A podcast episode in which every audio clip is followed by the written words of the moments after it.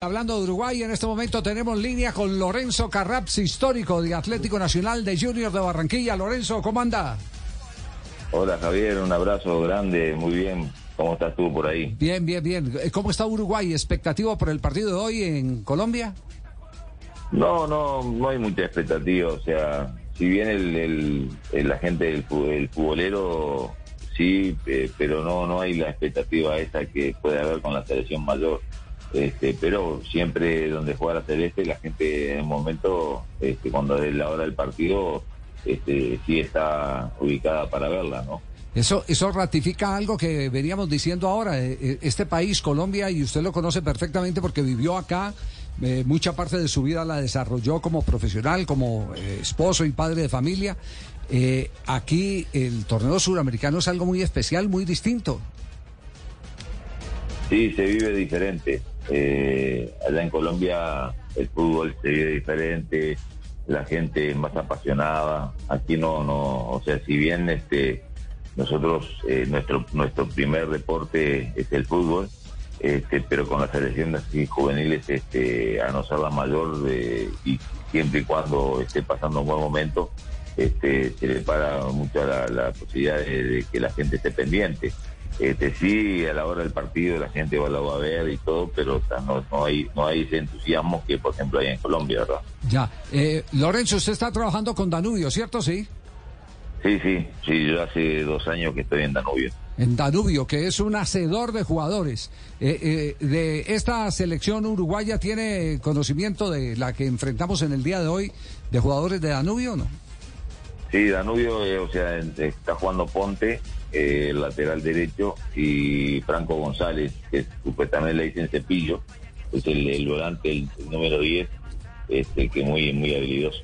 Ya, cepillo. Eh, eh usted, usted, usted, dicen el cepillo, al 10. Al 10. Oiga, ¿usted en qué, en qué versión del suramericano juvenil jugó en qué año? Eh, jugué en el año 74 en Chile, salimos vicecampeones, perdimos la final con Uruguay contra la Brasil. Ya, en ese equipo, ¿quiénes estaban que después vinieron a Colombia? ¿Recuerdan o? Y bueno, eh, Revetria, este, después no sé, alguno que haya ido a Colombia, sí, estuvieron en México. Eh, bueno, Rudy Rodríguez jugó, eh, que fue a Junior conmigo cuando, cuando seguimos. Este, y creo, creo que Rafael Villazán, este, que fue de, del central, que jugó en Medellín. Este, pero después, después ninguno, después otro jugador que haya jugado en esa época conmigo no, no, no fue, no estuvo jugando en Colombia. Sí, porque después en otra época vinieron Santi, eh, Santini Viera, ¿no? Sí, sí, pero ellos, este, bueno, eh, Santini no, no, había jugado selecciones juveniles, sí, después estuvo en el Mundial 86. Eh, Viera sí, cuando estuvo en, Danubio eh, venía de, jugar el, el, Mundial Juvenil. Este, había estado conmigo Danubio y, bueno, los dos jugamos, juntos, jugamos los, los tres jugamos en Danubio y este Ricardo Ricardo Viera sí jugó el sudamericano aquí en Uruguay que fue campeón, fueron a jugar el mundial y de ahí fue a Junior y Santín fue directamente de Danubio al Cúcuta, ¿no? Ya. Lorenzo, eh, ¿usted eh, sigue el fútbol colombiano? ¿Está al tanto de lo que pasa a nivel no solo de clubes, sino de selección Colombia después de haber quedado... Sí, o sea, Sí, sí, yo lo, veo, veo los partidos, todos los partidos del fútbol colombiano los veo, o sea, ah, qué bien. Eh, mayormente, sí, veo, eh, incluso el otro día hablando con Pelufo te mandé saludos, los, los, los, veo, los escucho. Este, menos mal que no era plata porque no entregó nada. Se, comió los saludos Pelufo. menos mal que no era plata. No nada, Norberto. Ay, Dios santo. Este, no, si aparte Javier, no, recuerdo, o sea, tenemos una gran amistad de tantos años en, Medellín, ¿verdad? Y bueno, eso eh, uno no lo puede olvidar. Entonces, este, justamente estuve comentando con, con Pelufo, le mandé, te mandé saludos, pero bueno, se ve que Pelufo está en otra totalmente, ¿no? Vamos a mandarle esta grabación, profe. Quedó, quedó, quedó eh, usted, usted ve a, Colombia, eh, después de la experiencia que tuvo, no solo como, como jugador, eh, sino que usted integró un cuerpo técnico también de, de eliminatoria. ¿Usted ve a Colombia que se ha quedado avanzado? ¿En qué lugar estamos? Porque a veces nosotros mismos nos engañamos. Sí, no, no, yo, yo creo que, este, por ejemplo, para mí, eh, y sin, este, ponerme la mano en el corazón, porque sabes que yo quiero mucho a, Colombia, por, por primero, primero tengo dos hijos colombianos y, y este y, viví muchos años muy feliz en, en Colombia y para mí es, mi segunda patria. Eh, lo que sí, este, para mí tenía que haber estado en el mundial. Creo que se merecía estar en el mundial por lo que había hecho. Lamentablemente, este, en los partidos que jugó local no tuvo la suerte, por ejemplo, contra Ecuador, lo que atajó el arquero de Ecuador ese partido fue impresionante. Este, y otro partido con Perú, y eso creo que mereció estar en, el Mundial. Eh, ahora una renovación, entonces eh, yo creo que hay que darle un poco también, eh, el otro día vi que lo criticaron mucho este, al técnico y al equipo que jugó contra en Estados Unidos, contra Estados Unidos, eh, pero pero creo que hay hay una renovación total como la la va a tener Uruguay también porque ya no va a tener tampoco a Cavani no va a tener a Suárez. Entonces este hay que darle tiempo al técnico para trabajar y, ahí tener la posibilidad después sí este cuando viene llega la hora de la verdad ahí sí este empezar a realmente a definir, bueno, tanto, tanto tiempo de trabajo, creo que tienen que dar resultados. Y entonces creo que ahora hay que dejarlos trabajar a los técnicos y este, esperar que, que puedan conformar una buena, una buena plantilla, ¿no?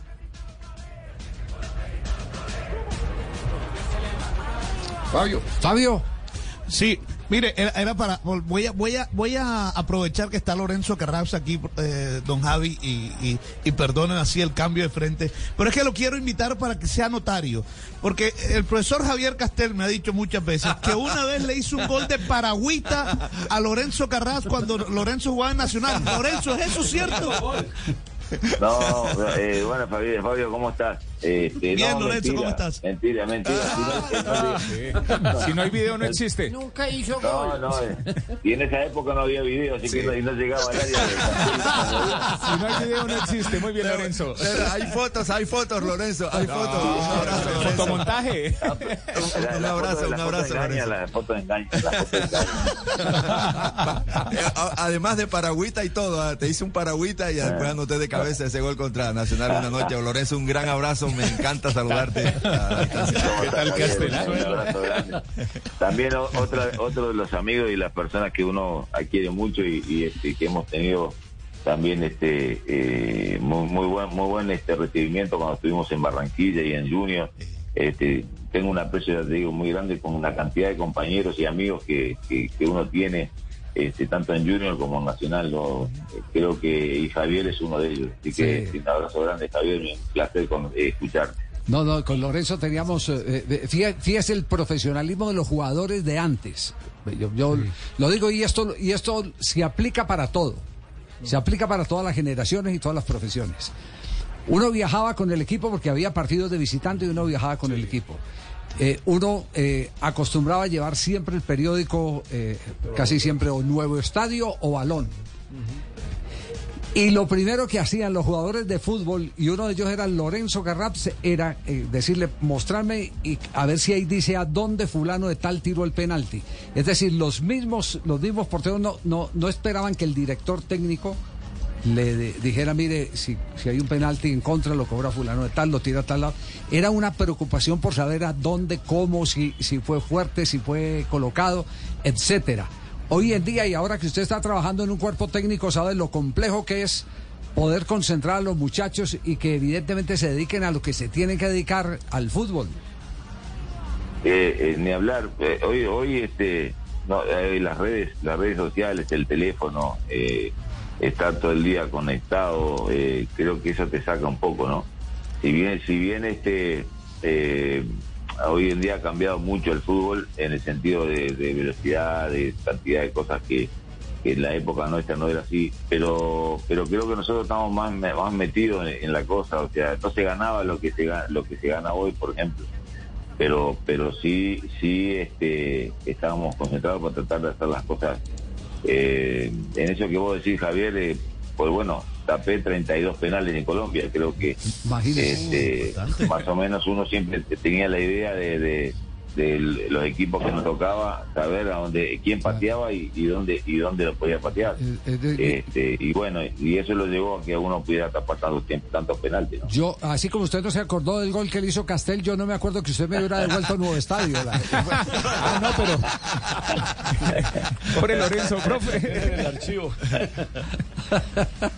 Lorenzo, Lorenzo tiene récord, eh, no sé si es el récord nacional o récord en Junior, en la historia Sí. del Junior, como el jugador con más partidos consecutivos jugando. O sea, Lorenzo nunca se lesionó cuando estuvo en Junior.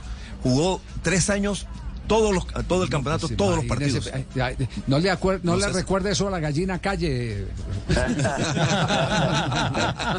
que era el suplente de Lorenzo. Bueno, bueno, yo tengo tengo este tengo una anécdota con Pasitos también con Pasos que, que hoy es el entrenador de arqueros de José María. Eh, tengo una, una, una amistad muy muy linda con, con José, o sea, de, de aquella época. Un día fuimos a jugar un cuadrangular a, a Venezuela y el zurdo López era el técnico nuestro y me dice, Lorenzo, habla con el zurdo a ver si me deja jugar.